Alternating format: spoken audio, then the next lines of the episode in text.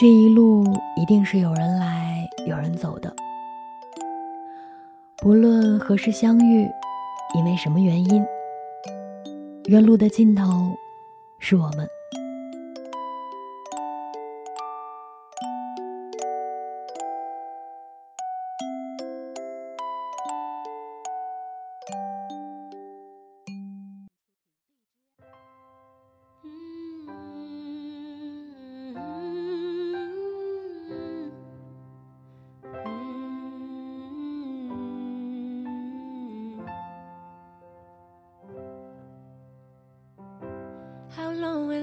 You? As long as stars are above you. And longer if I can. How long will I need you? As long as the seasons need to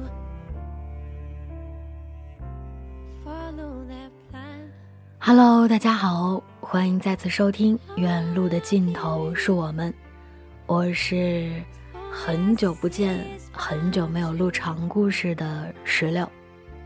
此时在北京晴朗有风的天气里问候你，最近你过得好吗？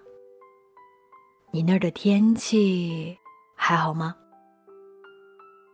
自从决定把节目固定在周三更新的时候，我发现我真的很主动的在找故事，又像是很久以前的那种感觉，就是我每周有一些要见的人，我要准备好才能去见。那以后每周三我都会准备好故事，在这儿等你。今天的节目中呢，想要跟大家分享到的故事名字叫做。别让你的人生被这两个字毁了。作者王宇坤。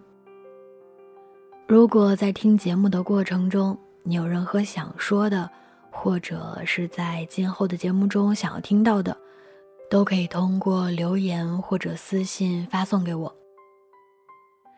一起来听今天的故事。别让你的人生被这两个字毁了。我是一个争强好胜的人，所以我是一个非常惧怕失败的人，害怕自己会因为一次失败而被打得永远也翻不了身。失败在我的字典里是一个彻彻底底的贬义词，每次与之相遇，仿佛都能感觉到他正直勾勾地戳着自己的脊梁骨，还恶狠狠地冲我叫嚣着。失败代表你能力不够。代表你是个 loser。很多人都从自己父母的口中听到过“你看看别人家的孩子”此类的话。这句话的源头可能是一次落后的比赛，一次意外闯的祸，甚至一张糟糕的考试卷。小的时候，自信心多多少少受到这句话的影响。然而，成长到现在这个年龄，虽不算阅历丰富，但却发现。失败就代表着你比别人差，这个刻薄的命题其实完全是错误的。曾在校学生会里做外联部的干事，外联部的主要职能就是负责帮助学生会将要组织的各大活动拉赞助。整个部门有三个小组共同负责赞助的联系，我就在其中的一个组。拉赞助听起来是一个不痛不痒的词。但真正做起来，才知道这个过程既辛苦，还要不断遭受商家的白眼。因为是学生，可以拉到赞助的机会少之又少。我们采取的方式也是最笨拙、最需要消磨时间的，打电话。记得自己忙到拼命的那段时间，一天起码要拿着手机和不同的人通话五个小时。从商家黄页上把一条条电话号码抄写下来，然后就拿起电话一个一个的打过去。有的时候遇到犯糊涂的前台，还可能帮你转接到毫不相关的部门；有的时候电话一接通，对方得知了你的身份和意图后，就会直接挂断电话。每天都会听到各种各样不屑的语气，在你认认真真的介绍了一番自己的活动时。对方一盆冷水过来，让你哑口无言。常常会想，自己怎么会选择了这样一种费力不讨好的学生工作。但是每当跟进的某个商家有了深一步的进展时，之前所遭受的那些便顷刻烟消云散。三个小组处于竞争关系，每个小组都想拉到赞助，然后为自己下一年换届时留下来的机会增加砝码。我们常常自己这边忙得不可开交的同时，还要留意另两个小组有没有什么大突破。想要取得成功的确很难。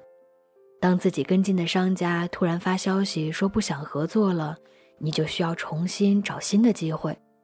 失败随时会出现，而且多半的时间你来不及纠结和沉沦，必须拎着失败重新开始。在活动开始的最后半个月，我所在的小组和另一个小组都成功的跟进了一个商家，而且彼此有想要合作的意图。作为我所在的小组组长。接下来要做的就是去和商家面谈，争取走到签合同的那一步。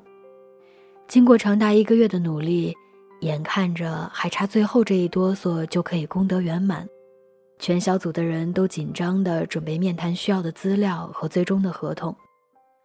面谈的商家是做校园互动 APP 的，新产品上线需要校园推广，我们的活动对于他们来说恰好是一个不错的宣传机会。那天我们早早的就到达了对方的公司，和对方唇枪舌战了一个下午，商讨出了一个比较合适的价格。对方拿着合同向领导做最后的确定，这周就可以签合同。这次真的可以算是八九不离十的成功了。一票人走出公司，在大马路上又蹦又跳，已经在商讨签完合同去哪里庆祝的事情。然而事与愿违。就在去对方公司签合同的前一天，部门突然通知我们放弃这次合作，原因是与另一小组合作的商家开出了比我们高的价格，而且也决定签约。我们无法挣扎，只能打电话各种赔不是，抱歉地跟对方说，我们下次有机会再合作。因为这个，全组人的情绪都很低沉，大家都为之前所付出的漫长辛劳而感到可惜。虽然自己内心里也有一百个不甘心，但是作为组长，只能笑着跟大家说没关系。对于拉到赞助这件事本身而言，追求的是速度，讲究的是利益最大化。我们确实是败给了另一个小组，但这种比较的失败，并不代表我们的付出和努力比他们少，也不代表着我们在这方面的能力弱于他们。或许可以理解为。上天从最开始的时刻给予了他们一点幸运，当然庆幸的是，正因为这点幸运，让我们的失败没有那么糟糕。另一件事是我有一次去参加一个大型的文学比赛，当时为了能够入围这个比赛，我写了好多好多的稿子，为了能拿到这个比赛的入场券，几乎整日脑袋里都在琢磨如何构思出一篇让我能从稿海中脱颖而出的故事。功夫不负有心人，后来我成功的进入了复赛。比赛是在上海的一家星级酒店里举行的，赛制很残酷，采用晋级淘汰制，被淘汰的人就要立刻离开，有点像电视上的选秀节目。虽然感受到了这种比赛方式的严苛，但每个人都做好了殊死一搏的准备。但是我在第二轮晋级赛中被淘汰了。我同样作为组长，和两位组员一起上台接受另一组的 PK。还记得当时宣布结果的那个人还凝视了我一眼，我误以为我们这个组是晋级无疑了。可是结果宣布的那一刻，悬着的心没有安稳的降落地面，反而碎裂在了空气中。我们被淘汰了。因为比赛是全程的网络直播，我们被淘汰后，代表存活的头像会变灰。线上线下很多人来安慰，但再多的安慰也很难将那时那刻的我快速从悲伤中解脱出来。后来负责带我的编辑跟我说，其实不是写作水平的问题，而是题材上本可以有更好的选择。他语重心长地跟我讲，其实我写的不错，不要因为这件事儿就丧失了信心，就算评委不认可，但是在他心里，我写的是最棒的。当时他讲了很久很久，让我有点忘却了自己一瞬间悲伤的心情。其实你写的很不错，评委对于你的淘汰也有点惋惜。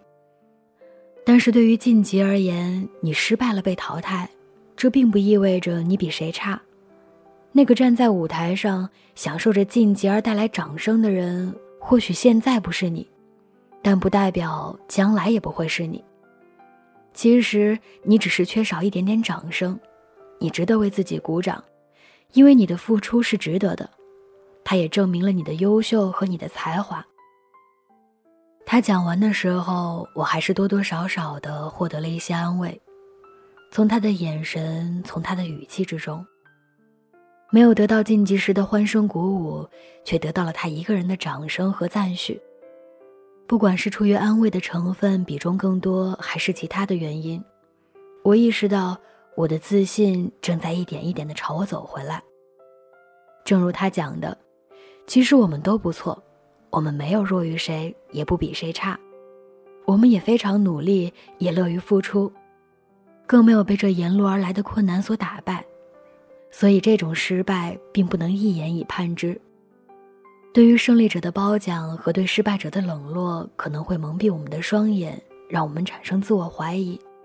但是不要担心，也别多想，只是我们暂时失去了一些会属于我们的掌声。当我们发现自己其实也是很不错的时候，就算没有他人涌来的喝彩与欢呼，那就自己给自己一点表扬的掌声，因为眼下的失败对于我们而言。更像是一次无声的胜利。人生难免会有失败，有些失败是为了让你知道，其实你并不差，你也很优秀。有些失败对于你来说，虽败犹荣。谢谢你陪着我走了这么久，现在你开双手，不。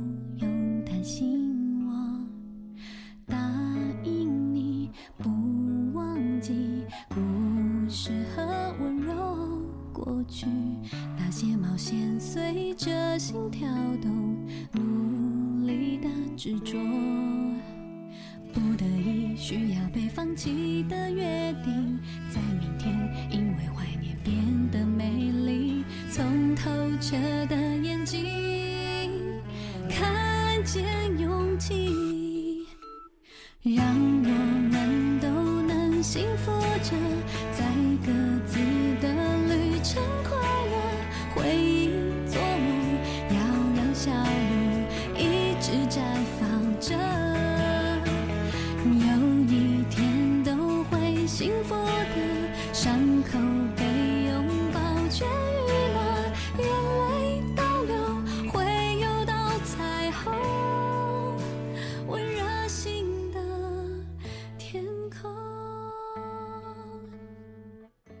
故事到这里就分享完了。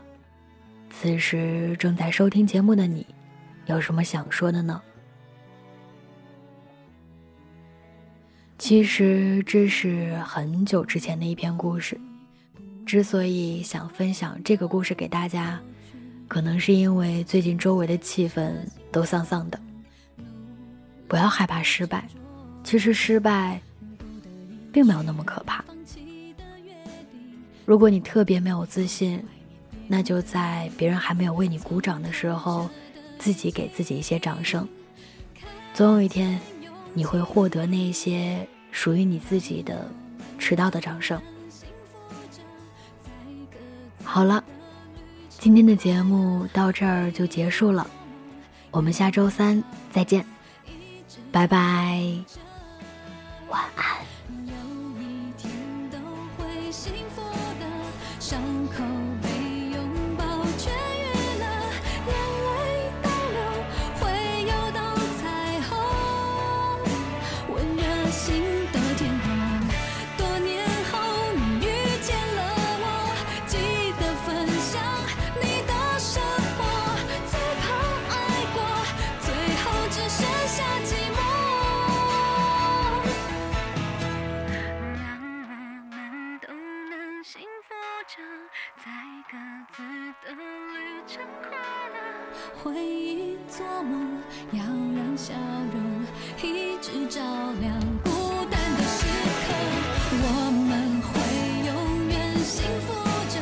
伤口